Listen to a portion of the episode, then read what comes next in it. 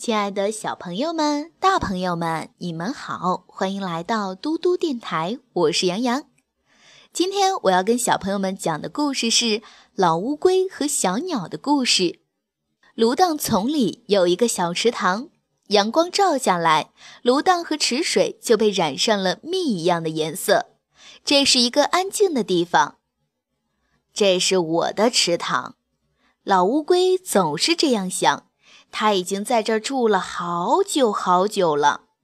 每天，老乌龟早早的起床，嚼一点草根，喝一点池水，然后就开始睡午觉。叽哩哩，叽哩哩。有一天，老乌龟忽然被一种声音吵醒了。它睁开眼，看见池塘边站着一只小鸟。叽哩哩，叽哩哩。小鸟一边唱一边洗澡。哗啦哗啦，水珠朝四下溅开，平静的池水被搅碎了。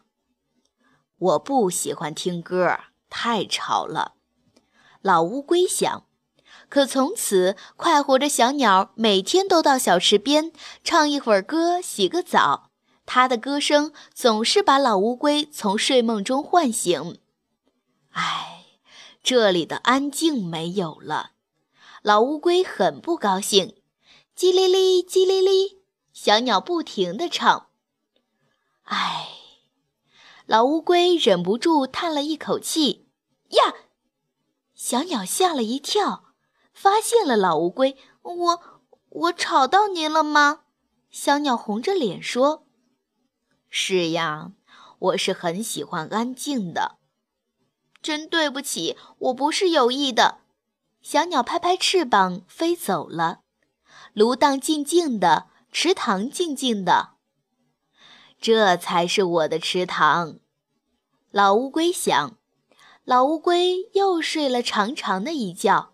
醒来的时候，他觉得这一觉睡得有些不舒服。他嚼了一点草根，喝了一点池水，还是没有精神。真怪呀，这是怎么回事儿？老乌龟想了又想，啊。原来是我今天没有听到小鸟的歌声呀，我已经习惯了。老乌龟轻轻地摇了摇头。小鸟什么时候会再来呀？今天的故事就讲到这里啦，小朋友们，你们知道老乌龟为什么会想念小鸟吗？你们知道老乌龟为什么会想念小鸟吗？你可以把你知道的发送到微信公众平台上，搜索“嘟嘟电台”，就可以跟我一起分享啦。我是杨洋，我们明天再见，晚安。